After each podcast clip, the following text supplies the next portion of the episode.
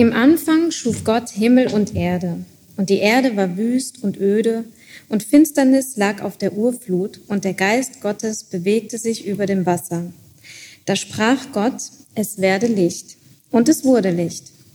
Und Gott sah, dass das Licht gut war, und Gott schied das Licht von der Finsternis. Und Gott nannte das Licht Tag, und die Finsternis nannte er Nacht. Und es wurde Abend, und es wurde Morgen ein Tag.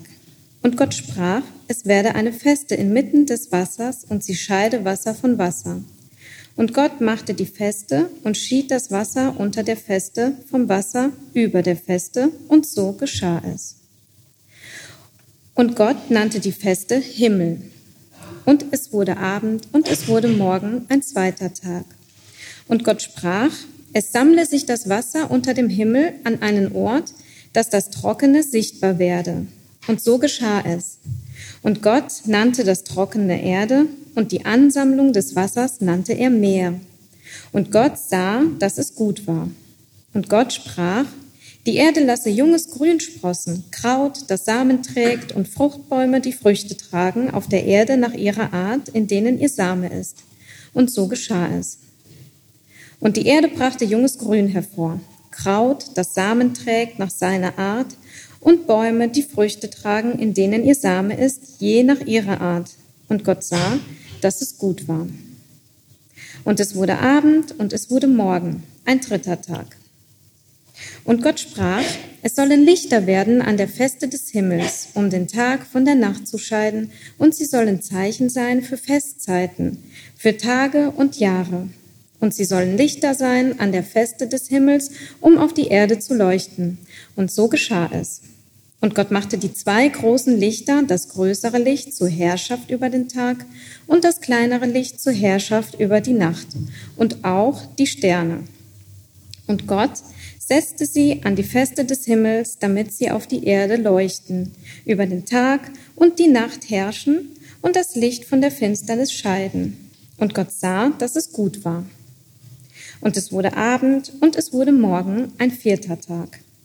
Und Gott sprach, es wimmle das Wasser von lebendigen Wesen und Vögel sollen fliegen über der Erde an der Feste des Himmels. Und Gott schuf die großen Seetiere und alle Lebewesen, die sich regen, von denen das Wasser wimmelt, nach ihren Arten, und alle geflügelten Tiere nach ihren Arten. Und Gott sah, dass es gut war.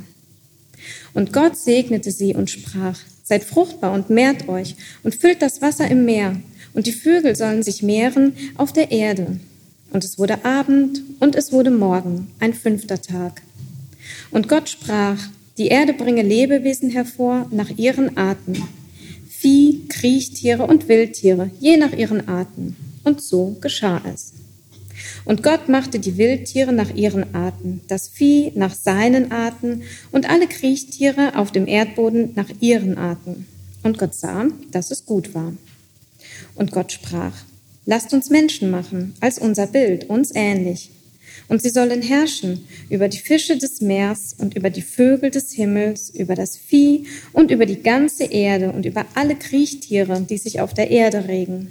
Und Gott schuf den Menschen als sein Bild, als Bild Gottes schuf er ihn. Als Mann und als Frau schuf er sie. Und Gott segnete sie und sprach zu ihnen, seid fruchtbar und mehrt euch und füllt die Erde und macht sie untertan und herrscht über die Fische des Meers und über die Vögel des Himmels und über alle Tiere, die sich auf der Erde regen. Und Gott sprach, Seht, ich gebe euch alles Kraut auf der ganzen Erde, das Samen trägt, und alle Bäume, an denen samentragende Früchte sind. Das wird eure Nahrung sein. Und allen Wildtieren und allen Vögeln des Himmels und allen Kriechtieren auf der Erde Allem, was Lebensatem in sich hat, gebe ich alles grüne Kraut zur Nahrung. Und so geschah es. Und Gott sah alles an, was er gemacht hatte. Und sieh, es war sehr gut. Und es wurde Abend und es wurde Morgen, der sechste Tag. Genesis 2 und so, äh, 1, 2, sorry. Und so wurden vollendet Himmel und Erde und ihr ganzes Heer. Und Gott vollendete am siebten Tag sein Werk, das er gemacht hatte. Und er ruhte am siebten Tag von all seinem Werk, das er gemacht hatte. Und Gott segnete den siebten Tag und heiligte ihn, denn an ihm ruhte Gott von all seinem Werk, das er durch sein Tun geschaffen hatte. Also noch einmal eine Begegnung mit diesem berühmten Text, der auf das Abendland eine tiefe Wirkung hatte und der sich im Gedächtnis vieler Generationen tief eingeprägt hat. Ich will Genesis 1 äh, schrittweise interpretieren, Vers für Vers, und aber zu Beginn äh, einige generelle Fragen besprechen, die die Leseaufmerksamkeit von vornherein steigern kann und wir können dann diesen Text äh, mit angemessenen Rahmenbedingungen gleich besser verstehen. Also zunächst einige generelle einführende Gesichtspunkte. Äh, zunächst einmal die Textabgrenzung. Äh, diese erste Schöpfungserzählung, also gattungsmäßig nenne ich sie mit einigen Alttestamentlern, sie ist eine Lehrerzählung. Die geht über eine Kapiteleinteilung hinweg. Man merkt gleich ein bisschen das Problem der Kapiteleinteilung. Also diese Erzählung geht 1. Mose 1.1 bis 1. Mose 2, 3 und dann kommt noch so eine Unterschrift 4a. Man kann sagen, 1.1 ist die Überschrift und 4a ist die Unterschrift.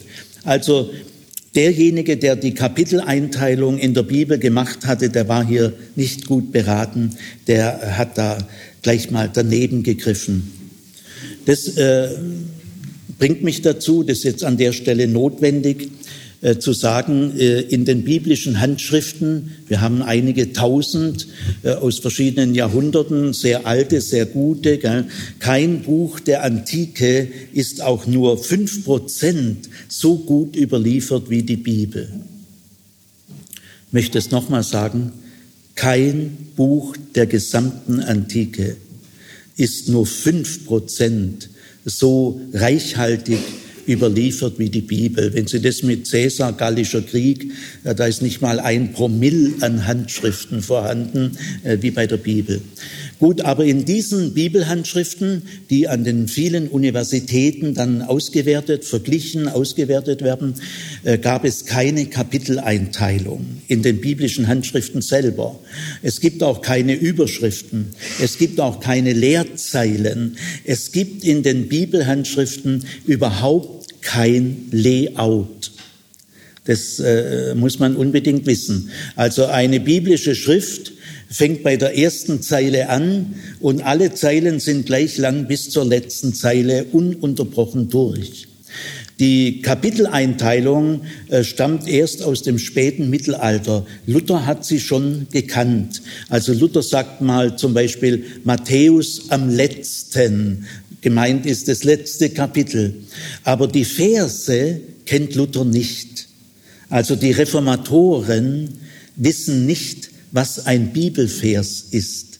Denn die Verseinteilung, die kommt erst im 16. Jahrhundert. Also äh, so spät kommen Kapitel- und Verseinteilungen, die müssen wir also jetzt bei Interpretationen biblischer Texte, müssen wir uns das alles wegdenken.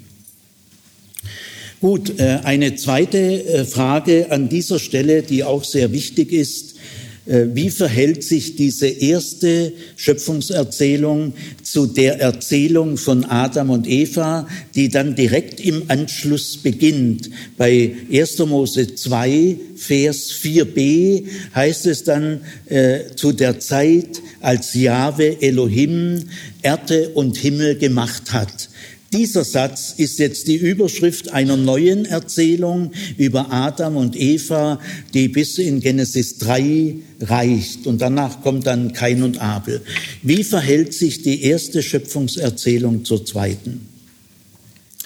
Da will ich einfach mal, weil das zur Allgemeinbildung in der Christenheit gehören muss in der Zukunft, äh, will ich mal die wichtigsten Gesichtspunkte kurz nennen. Die Erzählung von Adam und Eva, also Genesis 2 bis 3, grob gesagt, setzt Genesis 1 nicht voraus. Also wenn wir Genesis 1 nicht hätten, könnte Genesis 2 trotzdem genau gleich erzählt werden. Also äh, die Erzählung von Adam und Eva setzt nirgendwo äh, Genesis 1 voraus. Es spielt auch nirgendwo darauf an, wenn jetzt jemand behauptet, also sehr traditionelle, fundamentalistisch geprägte Christen behaupten das, das meine ich jetzt gar nicht böse, alle Christen, die konservativ, traditionell geprägt sind und fundamentalistisches Bibelverständnis haben, sind meine lieben Brüder und Schwestern. Also ich bin nicht ihr Feind, ich bin auch nicht ihr Gegner, es sind meine Mitchristen. Äh, allerdings halte ich mit allen meinen Kollegen das Programm, das sie inhaliert haben, nicht für überzeugend. Also äh, in der traditionellen und sehr konservativen Sicht der Bibel gilt es alles hintereinander weg, es ist eine fortlaufende Geschichte. Und dann sagen manche von Mose aufgeschrieben. Äh, nein, das ist keine fortlaufende Geschichte, denn Genesis 2 setzt nirgendwo Genesis 1 voraus und spielt auch nirgendwo, auch nur indirekt äh, auf Genesis 1 an. Das wäre also seltsam, wenn das eine fortlaufende Geschichte wäre. Aber jetzt kommen viele weitere Gesichtspunkte dazu. Dieser Gesichtspunkt allein, der könnte vielleicht Zufall sein. Es wäre aber ein sehr auffallender Zufall. Aber jetzt kommt gleich ein, ein nächster äh, wichtiger Unterschied, und zwar die Gottesbezeichnungen. Gottesbezeichnungen sind äh, in der Religionsgeschichte von fundamentaler Bedeutung, äh, sowohl in den polytheistischen Religionen als auch in Judentum, Christentum und Islam gell? oder auch äh, Hinduismus, Buddhismus. Also Gottesbezeichnungen sind schon was Wichtiges. In der ersten Erzählung, die ich dann nachher anfange zu interpretieren, heißt Gott immer Elohim. Immer, vom ersten bis zum letzten Vers, durchgehend, konsequent Elohim. Keine andere Gottesbezeichnung. In der zweiten Erzählung heißt Gott von Anfang an bis zum Ende Jahwe Elohim. Da kommt also die Gottesbezeichnung, und das ist ein Name, Jahwe ist der Name, den Gott Israel offenbart hat.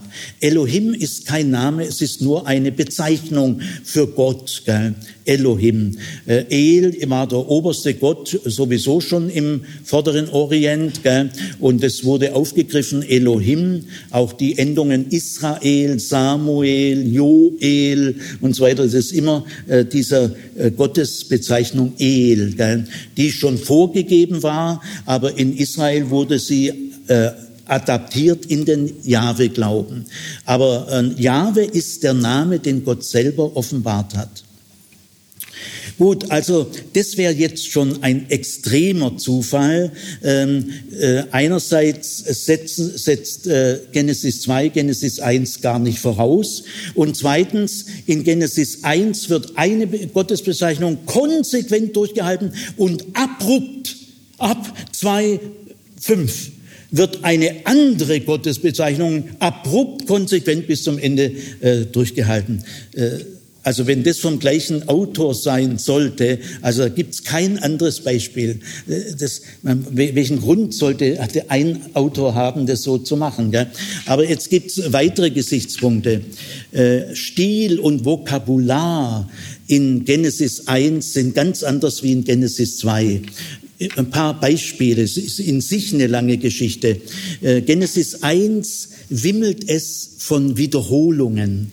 Äh, es, das werde ich nachher im Einzelnen besprechen. Es gibt fünf Hauptgliederungselemente, fünf, die durchgehend durchgehalten werden und dem ganzen Kapitel ihr Gepräge geben, werden immer wieder wiederholt. Es ist wie, wie ein Rhythmus, kann man sagen.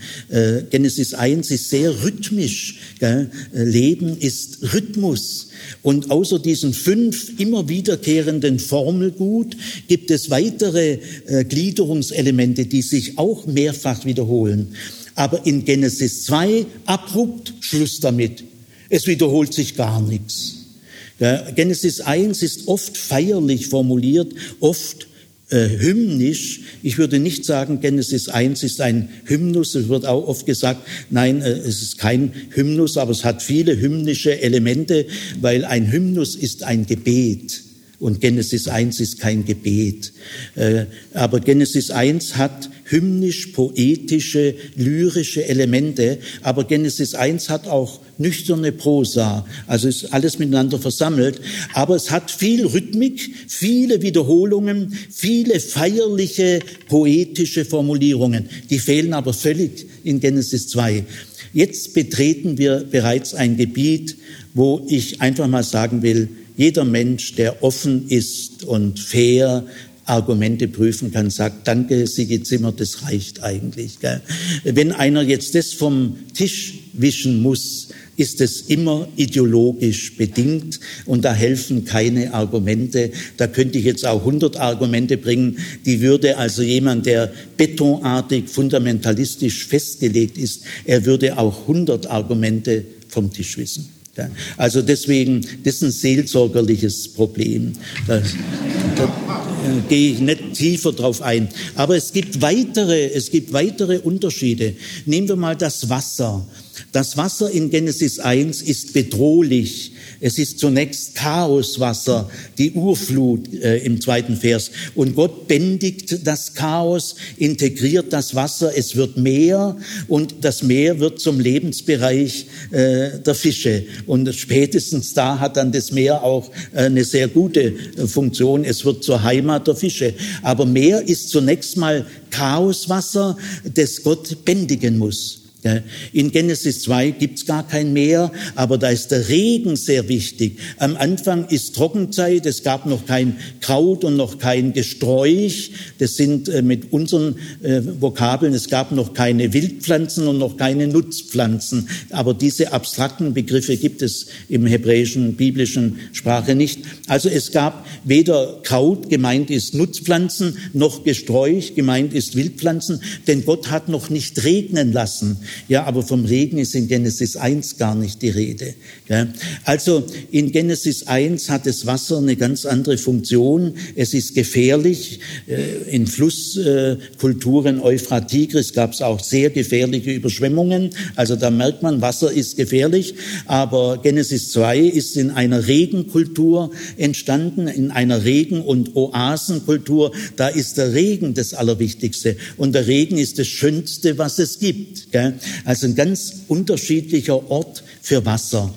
In, in Genesis 1 äh, äh, wird, werden erst die Tiere geschaffen, übrigens an zwei Tagen, der Mensch nur an einem. Äh, Tiere kriegen den Tag fünf, nämlich Wasser- und Lufttiere, und am Tag sechs die Landtiere und dann am Tag sechs auch noch der Mensch. Also der Mensch kriegt keinen Tag für sich allein. Die Tiere kriegen äh, anderthalb Tage. Gell? Aber auf jeden Fall, die Erschaffung der Tiere ist abgeschlossen, bis der Mensch kommt. In Genesis 2 wird erst Adam, der Mensch, als Mann, aber nicht als Mann betont, aber äh, äh wird dann der Mann gell, und Eva die Frau. Also in Genesis 2 wird erst der Mensch geschaffen, dann die Tiere. Dann ist es auch so, in Genesis 2 wird eigentlich indirekt vorausgesetzt, dass alle Pflanzen nach dem Menschen erschaffen sind. Denn es war ja noch kein Gesträuch und kein Gebüsch da, denn Gott hat noch nicht regnen lassen. Äh, während die Pflanzen in Genesis 1 äh, vor den Tieren und Menschen äh, geschaffen werden, weil sie ja auch die Grundlage der äh, Ernährung ist. Gell? Äh, in Genesis 2 betritt Gott äh, seine Schöpfung. Er, er läuft im Garten Eden und Adam und Eva hören, dass Gott durch den Garten ging. Man fragt sich, ob er da Geräusche macht. Hat Gott ein Körpergewicht? Gell? Also, aber auf jeden Fall in Genesis 2, man, man sagt wissenschaftlich, es sind noch anthropomorphe äh, Elemente da. Gott läuft wie wir. Er macht einen Spaziergang, obwohl er doch bestimmt nicht zwei Füße und zehn zehn Zehen hat. Gell? Aber Adam hört, wie Gott durch den Garten ging. In Genesis 1 äh, ist Gott äh, ganz transzendent. Er wandelt nicht in seiner Schöpfung. In Genesis 1 schafft Gott grundlegend durch sein Wort. Das gibt es aber in Genesis 2 nicht. Und in Genesis 1 gibt es jetzt das berühmteste Verb für schaffen, bara, das steht gleich in der Überschrift, äh, in einer bestimmten Zeit wurde dieses Wort künstlich geschaffen in Israel, vermutlich von den führenden Priestern, äh, weil zu Bara gibt es keine Parallele in einer orientalischen Sprache. Es ist ein Begriff, der allein in Israel entwickelt wurde und etwas sehr Prägnantes ausdrücken will. Aber dieses Verb bara gibt es in Genesis 2 noch nicht. Denn wenn äh, die Erzähler von Genesis 2 dieses Verb gekannt hätten, hätten sie vieles noch präziser, besser ausdrücken können. Daran merkt man schon, Genesis 2 bis 3 ist älter wie Genesis 1. Also die Reihenfolge, wenn man es zeitlich nimmt, müsste man umstellen. Alle diese Unterschiede zusammengenommen machen es unter unbelasteten Fachleuten an allen Universitäten der Welt völlig klar, das sind keine fortlaufenden Geschichten von einem und dem gleichen Autor. Es sind zwei wunderschöne, inspirierte, tiefe Erzählungen. Beide sind für sich ein Meisterwerk, unauslotbar tief, aber wir müssen sie zunächst unabhängig voneinander würdigen. Mehr möchte ich zu diesem Thema nicht sagen, denn ich habe und viele andere meiner Kollegen auch die Erfahrung gemacht, bei einer gewissen Aufgeschlossenheit sind diese äh, Gesichtspunkte ähm, weit ausreichend. Und wenn wer sie als nicht ausreichend empfindet, möge auch im Frieden seines Weges ziehen. Gut, jetzt, äh, das war soweit zur Textabgrenzung und das Verhältnis der beiden Schöpfungserzählungen. Jetzt äh, wende ich mich dem Aufbau von Genesis 1 zu. Genesis 1 hat einen sehr prägnanten Aufbau, den es nie wieder gibt. Es gibt in der Bibel keinen Text, der so einen Aufbau hat. Es gibt im ganzen Judentum keinen Text, der so einen Aufbau hat. Es gibt in der ganzen Menschheitsgeschichte keinen Text, der so einen Aufbau hat.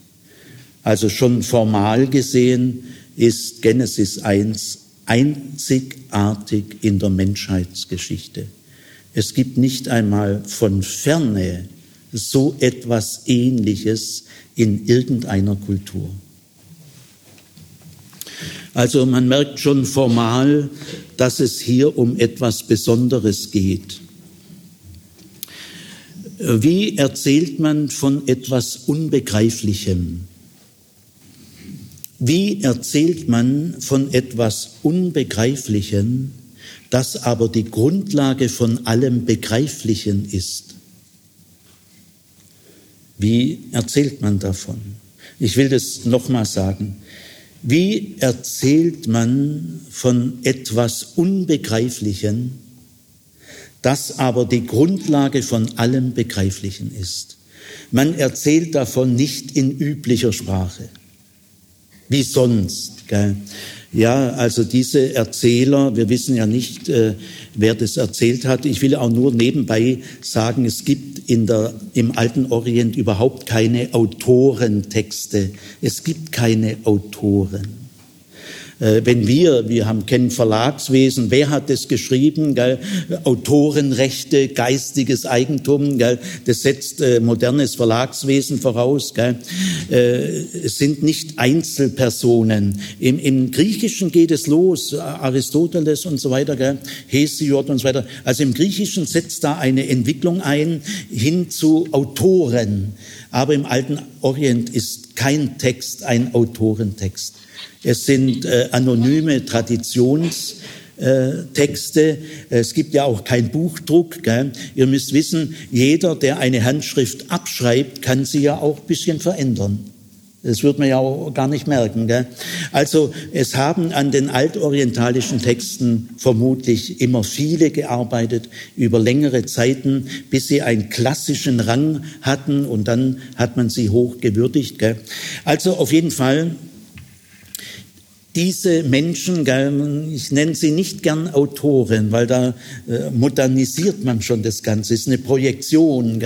Es, es, es, gibt kein Vorwort, wo einer sagt, ich sowieso, sowieso habe das dann und dann geschrieben. Das gibt es im Alten Orient nicht.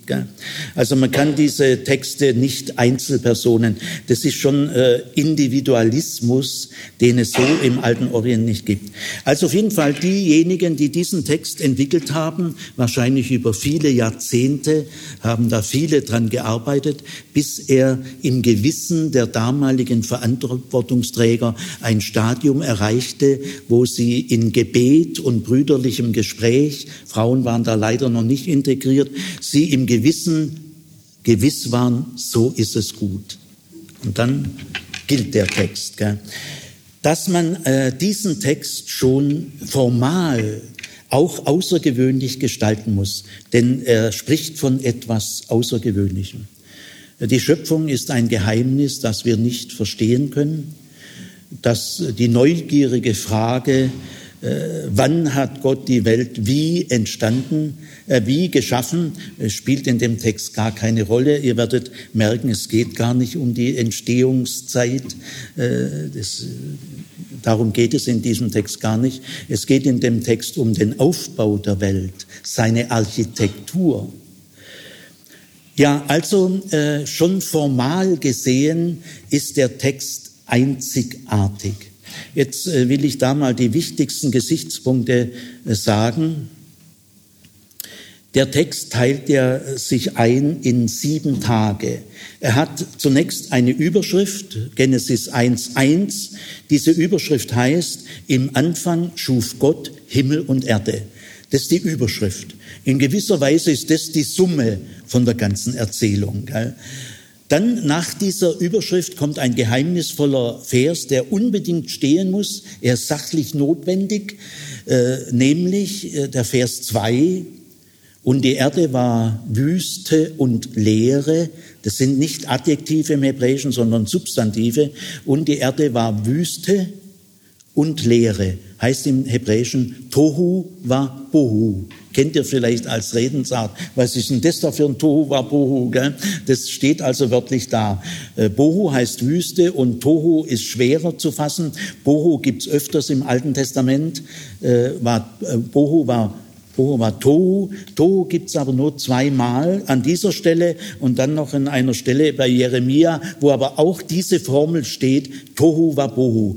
Also Bohu, Tohu ist das erste, das habe ich gerade selber verwechselt, Tohu war Bohu. Bohu ist sehr selten, gibt's nur zweimal und zwar nur in dieser Formel, aber Bohu gibt es öfters, 20, 30 Mal. Also es kommt dann dieser zweite Vers, und die Erde war Wüste und Leere und Finsternis war über der Urflut und der Geist Gottes oder der Wind Gottes oder der Atem Gottes. Jetzt kommt ein ganz geheimnisvolles Verb, sagen wir mal, äh, wehte hin und her, so hat es Hartmut Gese übersetzt, und der Geist Gottes oder der Wind Gottes oder der Sturm Gottes wehte hin und her über dem Wasser. Das ist also so ein geheimnisvoller Vers vorneweg. Und jetzt kommt der Korpus, die sechs Arbeitstage von Vers 3, die Erschaffung des Lichts, bis Vers 31, das ist der letzte Vers, Erschaffung der Landtiere und des Menschen. Und dann kommt der siebte Tag, der völlig anders aufgebaut ist, der völlig aus dem Rahmen fällt, sehr feierlich formuliert, der siebte Tag, an dem Gott ruhte. Äh, die Ruhe Gottes ist der Höhepunkt. Mit Ruhen ist nicht Ausruhen gemeint. Äh, Gott ist, hat nicht geschwitzt und muss sich jetzt ein bisschen regenerieren, sondern es ist mehr ein festliches, feierliches Ruhen gemeint. Also der siebte Tag ist der Höhepunkt und der Abschluss. Ähm, wenn man das jetzt mal ein bisschen, wir dringen ab jetzt mal immer tiefer in den Text ein, auch äh, bedeutende Alttestamentler Bernhard Jawanowski hat einmal vor zwei, drei Jahren gesagt, ich Professor für Altes Testament an der Universität Tübingen, ungefähr so alt wie ich, ist auch im Ruhestand.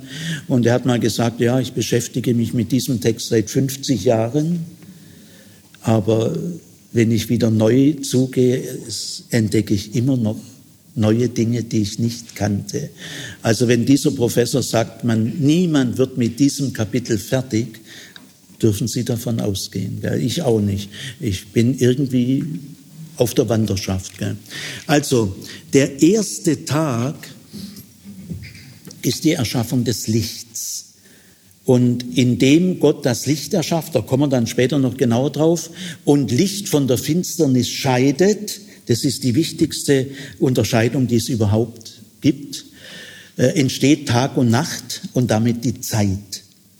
Also durch, dadurch, dass das Licht das erste Schöpfungswerk ist, äh, Genesis 1 ist der einzige Text in der Welt, in der antiken Welt, äh, der mit der Erschaffung des Lichts beginnt. Ist der einzige Text. Und ist noch auffälliger, weil bei dieser Erschaffung des Lichts die Licht, keine Lichtkörper da sind. Die Erschaffung des Lichts ohne Lichtkörper, das ist einzigartig. Gell? Aber dadurch, dass das erste Schöpfungswerk die Erschaffung des Lichts und damit über Tag-Nacht die Erschaffung der Zeit ist, wird jetzt ein äh, Tagerhythmus möglich. Gell? Also dieser Sieben-Tage-Rhythmus kann nur dadurch entstehen, dass das erste Werk die Erschaffung des Lichts ist und die Unterscheidung von Tag und Nacht oder von Abend und Morgen. Gell? Also die Erschaffung der Zeit, des Lichts und der Zeit. Äh, Licht ist noch mehr wie Zeit. Gell? Licht ist nicht das gleiche wie Zeit, aber Licht und Zeit hängen untrennbar zusammen. Jetzt äh, am vierten Schöpfungstag äh, ist die Erschaffung der Gestirne, der großen Leuchte am Tag und der kleinen Leuchte in der Nacht und die Sterne. Und am siebten Tag der Schabbat, ist ja auch wieder ein Tag. Also der erste Tag, äh, da beginnt die Einteilung, die Ermöglichung von Tagen äh, äh, und der Zeit die, der, der vierte Tag ist wieder dem Licht gewidmet über die Gestirne und die Zeit, weil diese Gestirne ermöglichen den Kalender, die Festzeiten äh, und die Jahre sind ja äh, von der Sonne her abgeleitet. Gell? Also Licht und Zeit am ersten Tag, Licht und Zeit am vierten Tag, also in der Mitte und Licht und Zeit am Ziel Schabbat. Gell?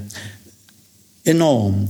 Und äh, also die, die wichtigste, der wichtigste Aspekt in der Architektur der Welt ist die Zeit. Das merkt man schon Anfang, Mitte und Ende.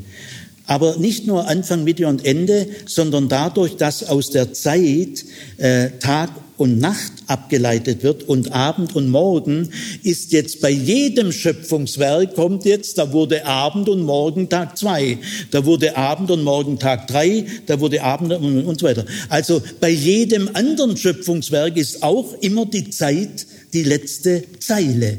Also das Ding ist tief getragen äh, von der Zeit als dem wichtigsten Phänomen.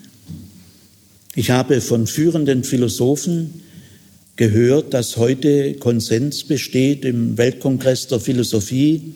Wir wissen nicht, was die Zeit ist. Wir können das philosophisch nicht sagen. Und wahrscheinlich werden wir es nie können. Das ist heute der heutige Stand der internationalen wissenschaftlichen philosophischen Diskussion. Breiter Konsens. Wir wissen nicht, was die Zeit ist.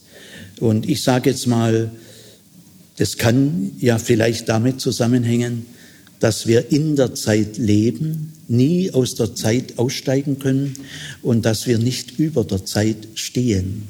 Es kann damit zusammenhängen. Jetzt äh, der Tag zwei und drei ist also sind äh, ein Paar, zwei und drei. Dann kommt vier wieder Zeit und dann fünf und sechs ist auch ein Paar. Also dadurch, dass eins, vier und sieben äh, sehr bewusst über Licht und Zeit äh, ver, vernetzt sind, entstehen zwei Tagespaare. Äh, der Tag zwei und drei da werden die Räume geschaffen, Zeit und Raum. Und in fünf und sechs werden diese Räume mit Lebewesen gefüllt. Also sind wir mal so weit, äh, dass der Text ist so aufgebaut, Anfang, Mitte und Ende gehören der Zeit und dem Licht wie schön, dass ihr formuliert habt, äh, Gott ist Licht gell, als Thema, passt wahnsinnig gut. Gell. Das Licht ist auch ein Geheimnis, das nie ein Mensch verstehen wird. Kommen wir noch drauf. Ja, und äh, dadurch entstehen zwei Tagespaare. Erstes Tagespaar Schaffung der Räume, zweites Tagespaar äh, Erfüllung der Räume mit Lebewesen. Jetzt gibt es aber noch äh, weitere äh, Auffälligkeiten im Aufbau, nämlich die ersten drei Schöpfungswerke heißt es, dass Gott etwas schied. Und bei den ersten drei Schöpfungswerken heißt es auch, Gott nannte. Also Gott nannte die, die, den, das Licht Tag und die Finsternis Nacht. Also bei den ersten drei Schöpfungswerken scheidet Gott etwas und benennt etwas. Das hört dann nach den ersten drei Schöpfungswerken auf. Äh, dann äh, ist interessant das Wort bara in der Überschrift galt dieses geheimnisvolle Israel, israelische Wort, das keine andere Kultur so entwickelt hat, kommt am Tag sechs wieder vor, vorher nicht. Bei der Erschaffung der Wasser- und Lufttiere heißt es nämlich bei den Wasserungeheuern, den Tamim, heißt es Gott schuf sie im Sinne von bara. Da kommt dieses Verb zum ersten Mal vor. Bei Menschen dann kommt es zweimal vor und beim Schabbat kommt es noch einmal vor. Also das Verb bara steht nur in der Überschrift und dann im zweiten Teil, Text 5, 6 und 7. Auch das Segnen kommt nur im zweiten Teil vor, äh, Tag 6, 7 äh, 5, 6 und 7 segnet Gott. Und das Wort Heiligen, das kommt nur beim Schabbat vor. Also es gibt sehr wichtige Erzählsignale, äh, dass die zweite Hälfte, Tage 5, 6 und 7 was Besonderes sind, denn nur dort wird das Verb Barach verwendet, vorher nicht. Und nur dort wird vom Segnen gesprochen, vorher nicht. Und nur ganz am Ende fällt ein einziges Mal das Wort heilig. Gut, also soweit jetzt mal zum groben Aufbau. Äh, ganz langsam dämmert es einem. Äh, dieser Text ist hundertfach und tausendfach überlegt. Ihr dürft ganz sicher sein, dass jedes Wort, das hier steht, viel hundertfach erwogen wurde. Jetzt äh, gehen wir mal einen Schritt weiter, soweit äh, der grobe Aufbau. Bei diesem groben Aufbau gibt es zwei Auffälligkeiten, die ich an der Stelle benennen will. Nämlich einmal fällt sehr auf, es gibt zwar sieben Schöpfungstage, aber, oder sagen wir mal so, sechs Werktage. Der siebte Tag ist nicht nur der siebte in einer Perlenschnur, äh, es sind eben sechs Tage und dann kommt der siebte. Nein, der siebte fällt völlig aus dem Rahmen. Er ist ganz anders aufgebaut. Gemeint ist der Schabbat, aber das Wort fällt nicht. Weil es fällt in Genesis 1 kein Wort aus einer spezifischen Kultur. Das wird vermieden. Wie die Kulturen, Schöpfungsrealität kulturell regeln, das ist ein anderes Ding. Es, in Genesis 1, wie übrigens auch in Genesis 2, äh, gibt es keine direkten Anspielungen auf eine bestimmte Kultur, religiöse Kultur. Also auch das Wort Schabbat wird vermieden. Ja, also, aber dieser siebte Tag ist nicht einfach nur äh, der letzte und sagen wir mal der wichtigste Tag, ja, das ist er auch. Nein, dieser siebte Tag wird allen sechs anderen gegenübergestellt. Und das merkt man daran, dass äh, da eine Zwischenzusammenfassung kommt. Genesis 2, Vers 1 ist nochmal so eine Art Zusammenfassung. Und jetzt kommt der siebte Tag. Also er ist nicht einfach nur der siebte Tag, sondern er wird allen anderen Tagen als etwas Besonderes gegenübergestellt. Also es gibt äh, sechs Schöpfungstage, Werktage, gell, der siebte ist ein Ruhetag, aber es gibt acht Schöpfungswerke. Das ist sehr auffällig. Nämlich am dritten Tag, Ende der ersten Wochenhälfte und am sechsten Tag, Ende der zweiten Wochenhälfte, werden zwei Schöpfungswerke erzählt. Ein Schöpfungswerk beginnt immer, immer ohne jede Ausnahme, präzise mit der Formulierung und Gott sprach. Also es gibt äh, sechs Schöpfungswerke, aber achtmal heißt es, und Gott sprach. Beim dritten Schöpfungstag ist das erste Werk, das Wasser sammle sich an einen Ort und das Trockene trete hervor. Dadurch, dass sich das Wasser am tiefer gelegenen sammelt. Und Gott sprach, die Erde ergrüne im Grünen. Das ist eine Figura etymologica, werde ich dann erklären. Also äh, da spricht Gott nochmal. Also am dritten Tag gibt es zwei Schöpfungswerke. Einmal die Sammlung des Meeres und dadurch die Ermöglichung von Festland. Bewohnbares Festland gibt's bisher ja nicht. Und das wird sofort kombiniert mit dem Grün, also wir würden sagen Pflanzen, aber solche abstrakte Begriffe gibt es nicht im Hebräischen. Es gibt in Genesis 1 keinen einzigen unanschaulichen abstrakten Begriff. Es wird streng vermieden, weil die hebräischen äh, Priester und Weisheitslehrer die Gefahr sehr deutlich gesehen haben, dass wenn wir ins Abstrakte gehen, kann auch ein, bei allem Gewinn philosophisch kann auch ein schwerer Verlust auftreten, ein Verlust an Anschauung, an sinnlicher Wahrnehmung und damit an Leben. Denn Leben im Alten Testament heißt immer Wahrnehmung, wahrnehmendes Leben. Deswegen ist auch das Licht so wichtig. Ja, gut, also es ergrüne die Erde im Grün. Gell? Also jetzt geht es um die, wir würden sagen, um die Vegetation. Gell? Und die Vegetation ist in, im hebräischen Lebensbegriff, im altorientalischen Lebensbegriff, ist nicht lebendig, es ist, es ist nicht Leben. Äh, der Lebensbegriff im Orient und in der Bibel ist anders als unser biologischer Lebensbegriff. Gell? Wir unterscheiden ja zu Recht, das stimmt natürlich auch, gell?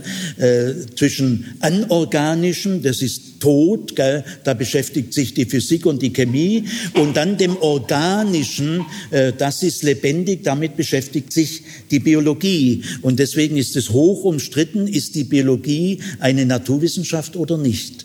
Das ist unter den führenden Biologen international umstritten.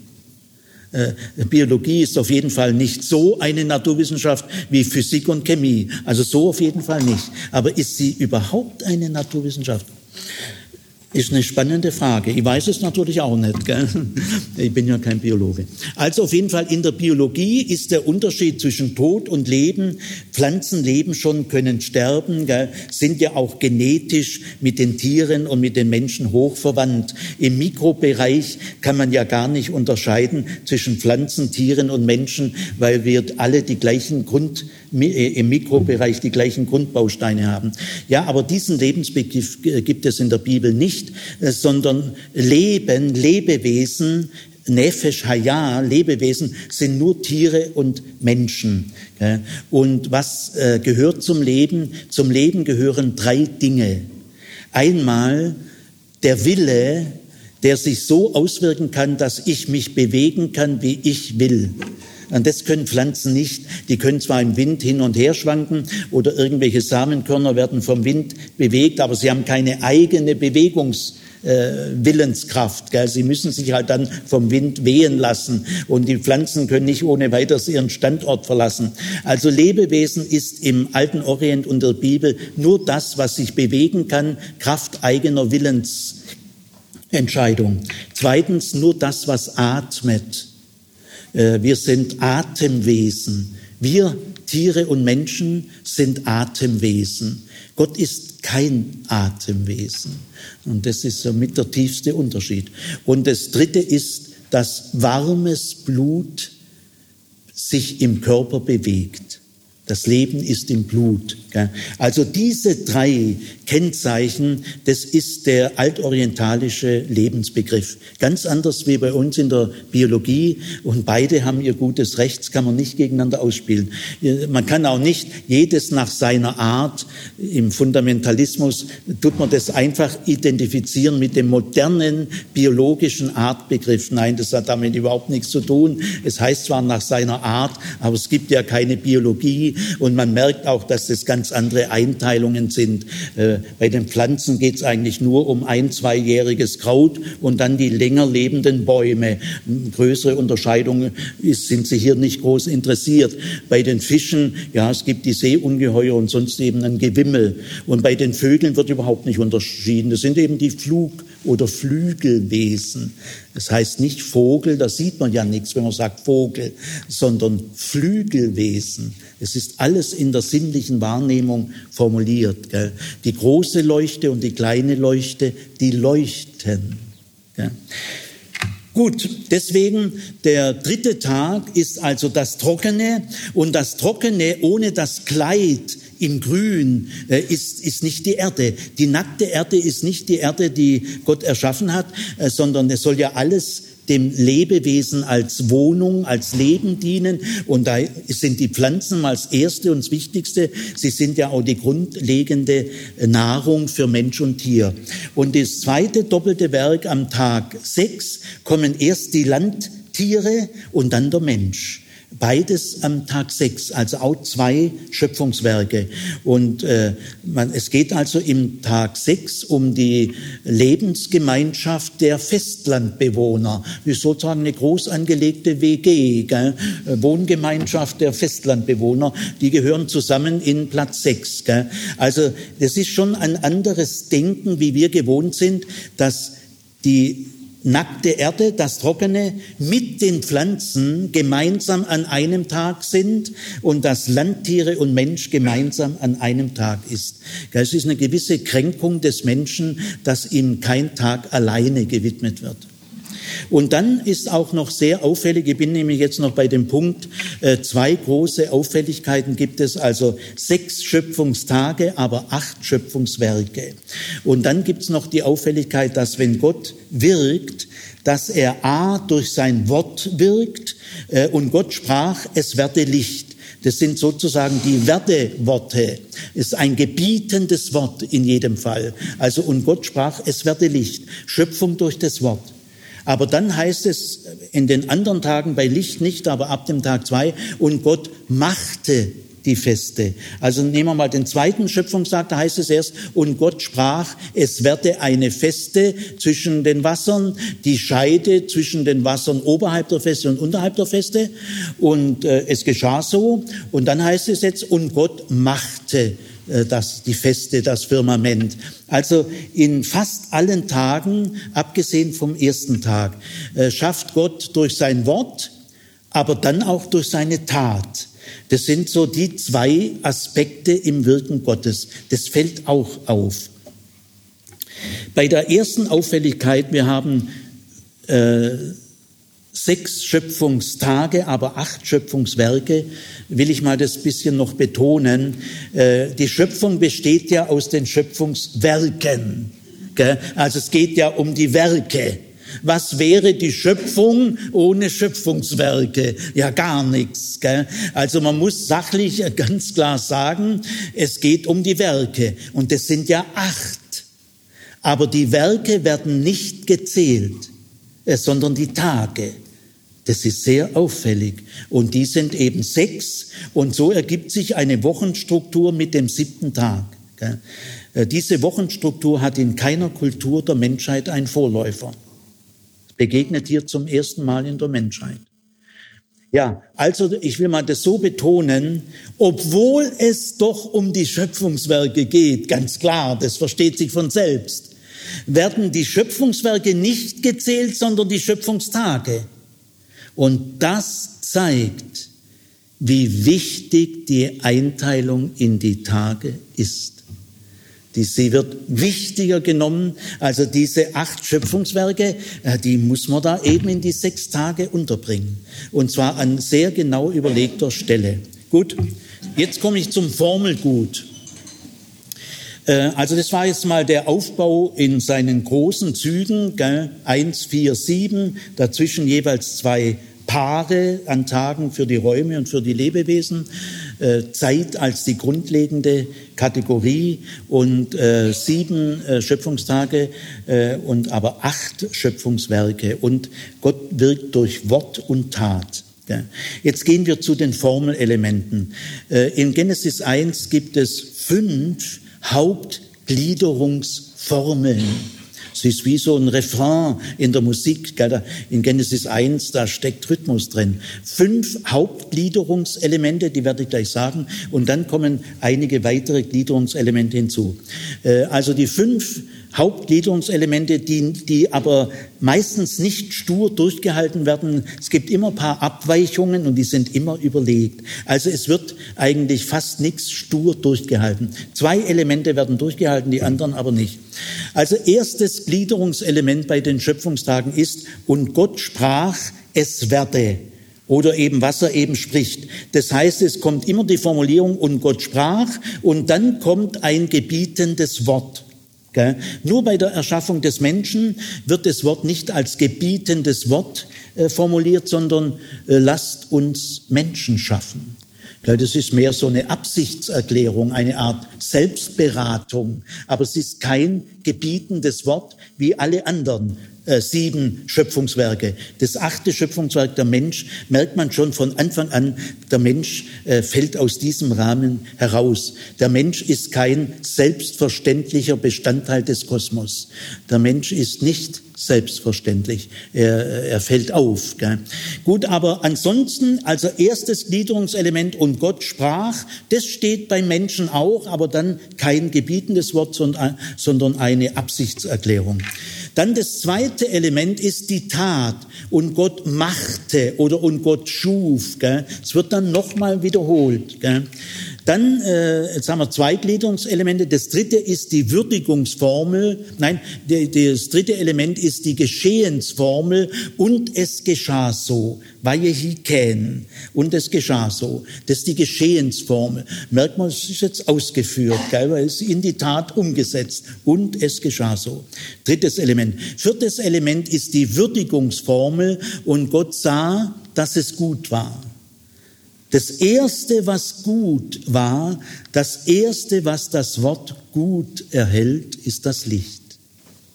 Ja, das ist die Würdigungsformel. Gott würdigt das, was er geschaffen hat. Und das fünfte Gliederungselement ist die Tagesabschlussformel, so nennt man sie. Es wurde Abend, es wurde Morgen, äh, Tag X. Dann weitere Gliederungselemente sind einmal das Scheiden. Das spielt bei den ersten drei Werken, die sind was Grundlegendes, eine besondere Rolle. Und bei den Gestirnen heißt es auch, zu scheiden Tag und Nacht. Aber da scheidet nicht Gott, sondern die Gestirne.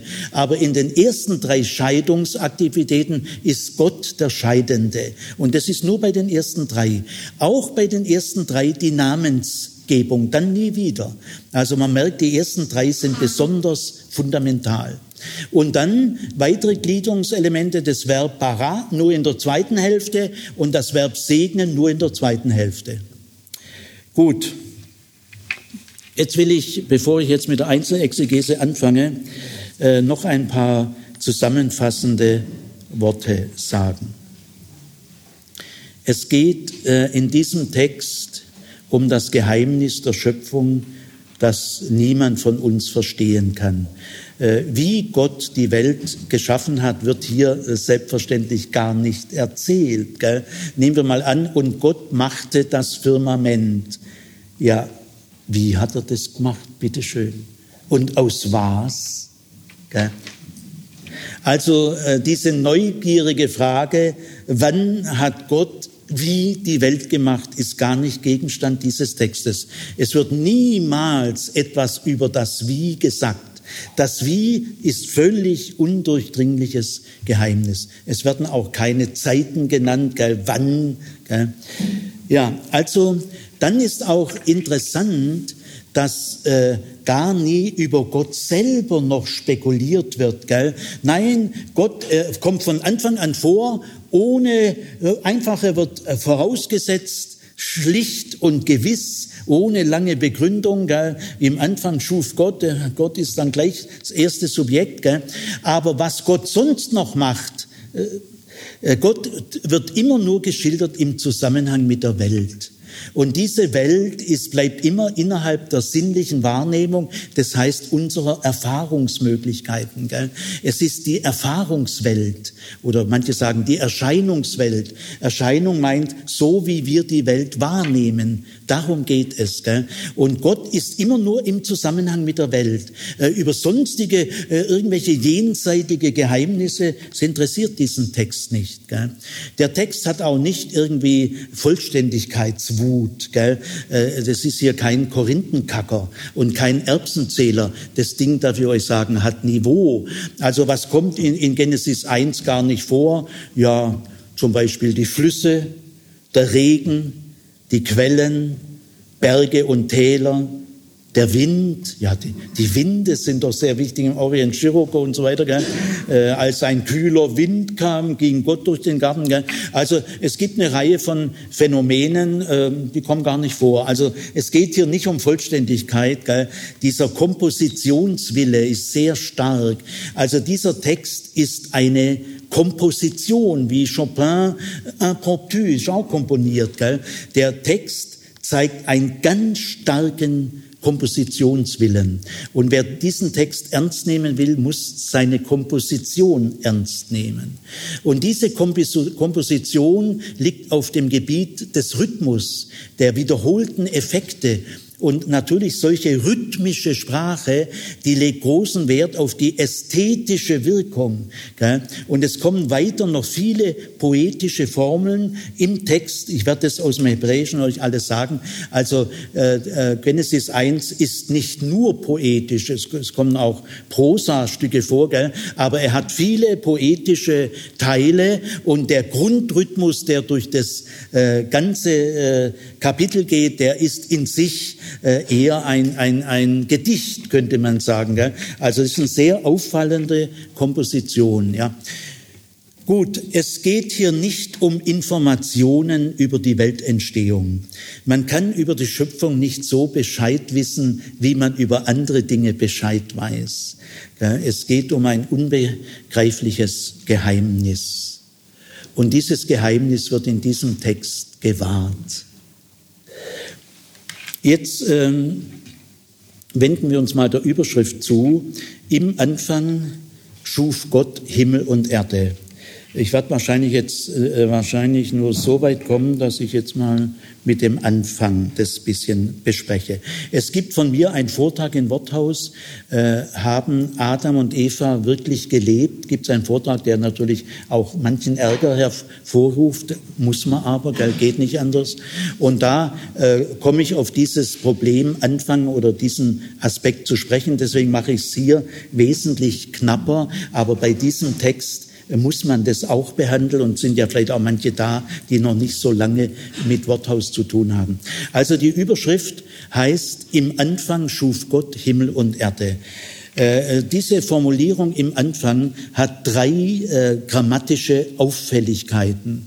Einmal, äh, es wird kein Artikel benutzt. Äh, es heißt Bereshit und wenn hier der bestimmte Artikel stünde, was meistens beim Wort Reshit steht, müsste es heißen Ba-Reshit. Dann wäre ein Zeichen, da ist ein bestimmter Artikel. Meistens steht da einer, weil es gibt ja den Anfang der Weisheit, es gibt den Anfang der Macht, der Elamiter, die, die Bogenschützen sind der Anfang ihrer Macht, heißt es bei Jesaja. Gell? Also bei Anfang äh, stellt sich ja sofort die Frage, ja, Anfang von was oder Anfang von wem? Gell? Also es ist ja eine adverbiale Bestimmung der Zeit, die man ja irgendwie jetzt äh, konkretisieren müsste. Gell? Anfang der Reise, Anfang des Buches gell? oder irgendwie. Aber das fehlt hier. Gell? Also Anfang von was? Gell? Es fehlt das Genitivobjekt, das ja eigentlich hier stehen müsste. Und auch die Vorrangstellung, äh, dass man mit dem beginnt, ist hebräisch ungewöhnlich. Die normale hebräische äh, Satz Folge, Wortfolge müsste heißen, Gott schuf im Anfang Himmel und Erde. Das wäre ein normaler hebräischer Satz. Aber im Anfang schuf Gott ist also eine betonte Voranstellung.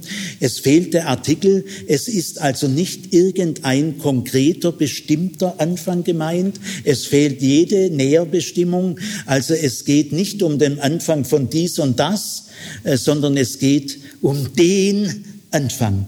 Ich will das Wort absolut vermeiden, weil das philosophisch, europäisch viele Nachteile hat, autoritären Charakter hat. Sonst könnte man sagen, es geht um den absoluten Anfang. Aber das Wort absolut vermeide ich. Es, dieses Wort hat jede Unschuld verloren und ich will es gar nicht mehr benutzen.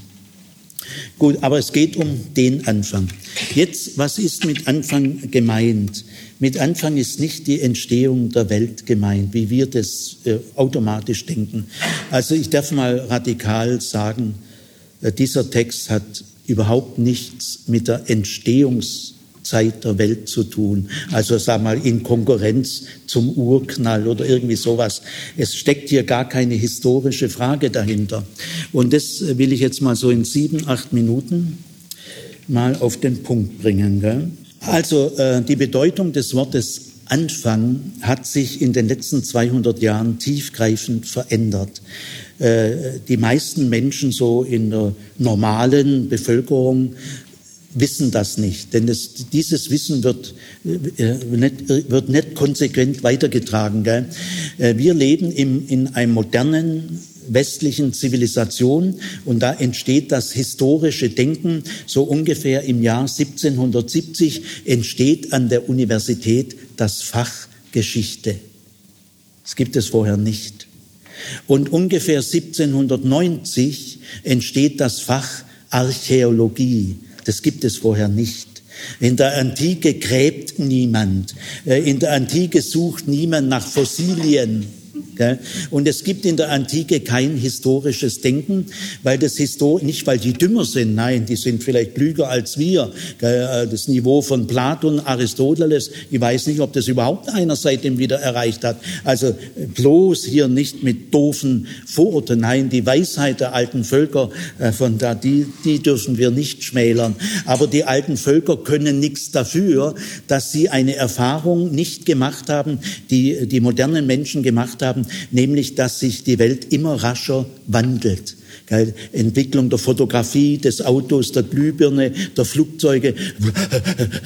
Also es äh, ändert sich, der, der historische Wandel beschleunigt sich immer mehr. Und durch dieses äh, äh, Aufkommen der, der Beschleunigung des Wandels, in dem Zusammenhang entsteht das historische Denken. Könnt ihr im Vortrag, was ist das Moderne an der Moderne, habe ich da 70 Minuten das weiter ausgeführt.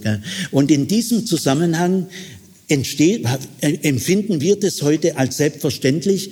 Der Anfang ist zeitlich gemeint, als die Welt damals entstanden ist. Also wir haben heute ein zeitliches Verständnis von dem Wort Anfang. Dieses zeitliche Verständnis gibt es in der Antike schon ein bisschen auch, aber es dominiert ein anderes Verständnis. Das zeitliche Verständnis, sagen wir mal, der Anfang der Regenzeit. Ja, das weiß ein antiker Mensch natürlich. Jetzt fängt die Regenzeit an. Also wenn er da sagt Anfang, das meint er wirklich zeitlich. Gell? Oder ein Anfang der Reise. Ich mache mich auf den Weg. Oder ich lese ein Buch und jetzt fange ich an. Gell? Also in dem normalen Alltag, im kaufmännischen, in den alltäglichen Regelungen am Bazar, äh, da gibt es diesen alltagstechnischen zeitlichen Gebrauch von, an, äh, von Anfang. Aber in allen tieferen philosophisch-religiösen Texten ist Anfang qualitativ gemeint, nicht zeitlich. Der Anfang ist die Grundlage, die Grundlage. Es gibt ja, also nehmen wir mal das äh, hebräische Wort von Anfang heißt Reshit. Da steckt auch das Wort Rosh drin, das Haupt. Äh, Jahresanfang ist ja Rosh Hashanah, weil der Jahresanfang ist im gewissen Sinn der Haupt, das Haupt des Jahres. Gell? Da geht's los. Und Reshit Anfang meint das, was hauptsächlich gilt, was grundsätzlich gilt, ist ein qualitativer Begriff. Und äh, der gleiche Begriff ist Enarchä im Anfang. Da haben wir zeitlich gesehen das Wort Archäologie entwickelt, aber schon im historischen Sinn. Gell? Aber von dem Wort Enarchä kommt auch das Wort Architektur. Und jetzt ist, ja, wie, es ist auch ein Beginn, nehmen wir mal an, wir fangen an, ein Haus zu bauen. Ja, da fängt man ja auch an. Gell? Aber das ist ein Anfang, der ist nicht weit weg, äh, 8000 Jahre oder äh, eine Million Jahre, sondern der Anfang bleibt immer da. Er ist nämlich die Grundlage, das Fundament des Hauses. Also der Anfang des Hauses in der Architektur gell, ist das Fundament. Das ist der Anfang. Und dieser Begriff von Anfang ist in allen religiösen, philosophischen Texten gemeint.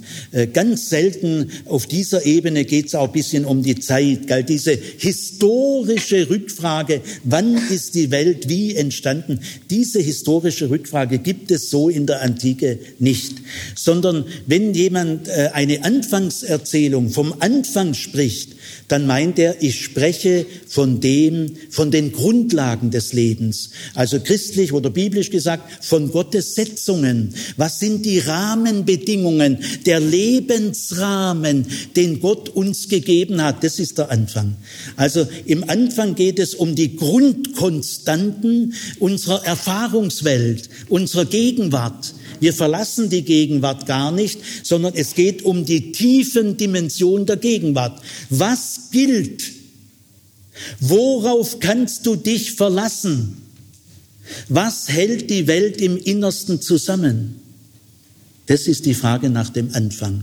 Äh, so gesehen sagt man in der heutigen alttestamentlichen Wissenschaft, es gibt im Alten Testament vier Anfangserzählkreise. Einmal äh, die Urgeschichte, dann die Vätergeschichte, die hat auch so grundlegenden Charakter, dann die Exodusgeschichte, die hat politisch gesehen äh, betont grundlegenden Charakter. Das waren so die drei Anfangserzählungen von Gerhard von Rath und Martin Roth. Die haben gesagt, das sind die drei Anfangserzählungen. Aber inzwischen hat man zu Recht erkannt, es gibt noch eine vierte Anfangserzählung, die auch grundlegenden Charakter hat. Das ist die Entstehung des Königtums. Also das ist für Israel wahnsinnig wichtig. Wie entsteht das Königtum? Wie scheitert es? Und der Messias ist der wahre König. Also da geht es auch um Grundlegendes. Im Alten Testament gibt es vier Anfangserzählungen. Urgeschichte, Vätergeschichte, Exodusgeschichte und Entstehung des Königtums oder eben Königsgeschichte. Gut, also darum geht es. Dass Anfang nicht zeitlich gemeint ist, äh, kann man äh, an vielen Dingen zeigen. Ich greife ein paar heraus. Im Buch der Sprüche heißt es, die Gottesfurcht ist der Anfang der Weisheit. Äh, da ist Anfang nicht zeitlich gemeint, äh, da wäre das ja nur für Anfänger. In der ersten Phase, nein, das wäre ja eine Unterschätzung, weil die Gottesfurcht ist das Beste, was es gibt. Es gibt nichts, das kann man nicht steigern. Gell? Die Gottesfurcht ist die Grundlage der Weisheit, nicht der Anfang der Weisheit. Also Luther übersetzt es halt so, weil er um diese Dinge nicht wusste. Äh, die Gottesfurcht ist die Grundlage der Weisheit. Oder mir fällt ein Satz aus dem Jesaja an über die Elamiter, ein Großreich äh, hinter Assur und Babylon, noch ein bisschen östlicher, Afghanistan, Pakistan, in dem Gebiet, äh, aber an, in Meeresnähe, waren die Elamiter äh, Großreich. Und da heißt es, die Bogenschützen sind der Anfang ihrer Macht. Nein, gemeint ist natürlich die Grundlage ihrer Macht. Wir sagen heute noch im Gottesdienst, wie es war im Anfang, jetzt und immer da. Das ist ja ein ganz anderer Anfangsbegriff, gell? wenn man bitte darauf achtet, weil der historische Anfang, der war einmal und dann nie wieder. Was hat sich da alles geändert in ein paar Sekunden? Urknall und in, vor Jahrmillionen oder von mir aus auch also fundamentalistisch vor 8000 Jahren. Was, was interessiert mich 8000 Jahre? Aber später nie wieder. Also der zeitliche Anfang ist einmalig und er rückt umso weiter weg, je länger wir leben. Aber der Anfang im Sinne der Architektur, der bleibt immer da und er ist die Grundlage des Hauses. Genesis 1 ist ein Welthaus, das die Lebewesen bewohnen und die unteren drei Stockwerke, die ersten drei Schöpfungswerke, das sind die Fundamente. Also in dem Sinn ist der Anfang für alle Zeiten konstant.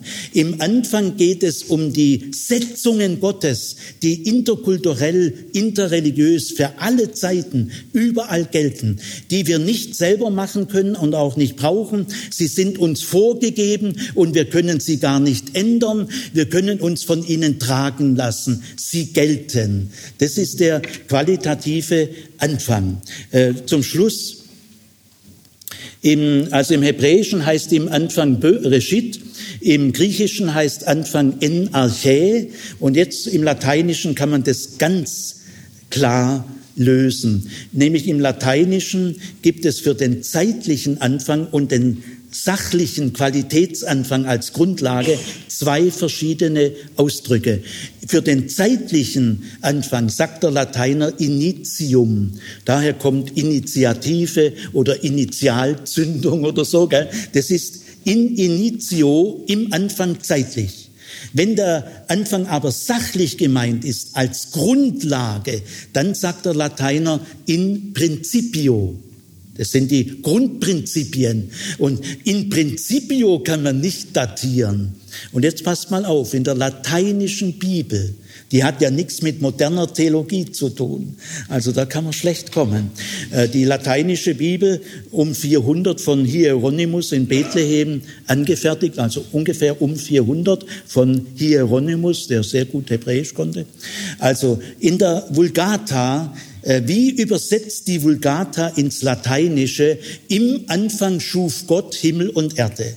Übersetzt die Vulgata, bitte kauft sie euch im Buchladen übermorgen, gell, könnt ihr es gleich nachlesen. Äh, oder wenn jemand die Vulgata da hat, gell, bitte reicht sie rum. Äh, der erste Satz heißt, in principio creavit Deus celum et terram in principio. Die hätten doch auch übersetzen können in initio. Ja, genau hätten sie. Aber sie haben genau gewusst, nein, es geht nicht um etwas Datierbares. Der Anfang im Johannesevangelium heißt es, im Anfang war das Wort. Wie übersetzt es die äh, Vulgata? In principio erat verbum. Das ist kein zeitlicher Anfang. Jetzt aber im Markus-Evangelium, lest mal nach, heißt es Anfang des Evangeliums Jesu Christi. Das ist der erste Satz im Markus-Evangelium. Und dann geht's gleich los mit Johannes dem Täufer. Das heißt, dieses Wort Anfang, das ist tatsächlich zeitlich gemeint. Und wie übersetzt die Vulgata?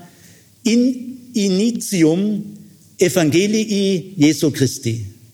Da sagt sie, Initium, weil das zeitlich gemeint ist. Gell? Also äh, für uns jetzt, ich habe jetzt noch zwei äh, Vorträge, gell? Hm, hm. Äh, ich muss mich, ja, hm, ja, ihr kennt mich ja, gell? also ich wollte nur sagen, es ist für Kinder und Jugendliche, äh, für unsere gesellschaftliche, geistige äh, Verantwortung, die wir als Zeitgenossen in Mitteleuropa haben, unerlässlich äh, dass wir nicht mit dem modernen Anfangsbegriff, den wir in die Bibel hinein projizieren, äh, diese, diesen Text äh, grundlegend missverstehen. Wer den Unterschied zwischen dem qualitativen Anfang, der in der Antike weit überwiegt in, in religiösen, philosophischen Texten, und unserem modernen Anfangsdenken, wer diesen Unterschied nicht kennt und nicht berücksichtigt, kann die biblischen Anfangserzählungen fast zwangsläufig nur sehr missverstehen.